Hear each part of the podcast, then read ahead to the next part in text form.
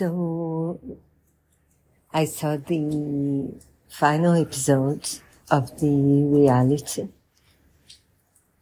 There were two couples that said yes in the altar.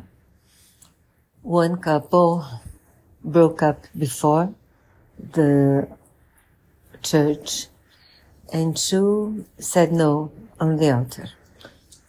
As you know, I think. So I was really sad to see one of the couples that said yes are not together anymore because he cheated on her.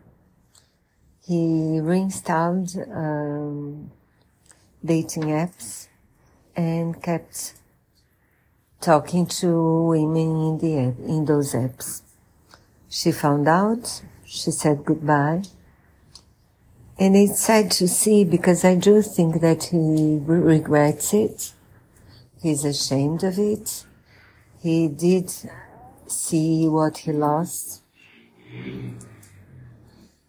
And other women spoke very well in the episode as well. But she was the best in my opinion, but very sad because they were, they really did have stuff, things in common, but I, but I understand that to forgive is not that easy. And in a video at her uh, YouTube channel, she explains better that's why, because they had a deal, they were both monogamic.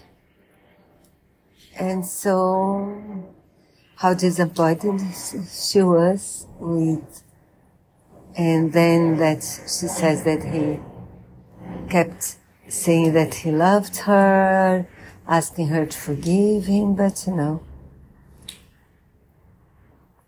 she wishes him the best, but they're still, they're not together. So that's it. I did like this episode. Very moving, very, very sad. And interesting words were spoken.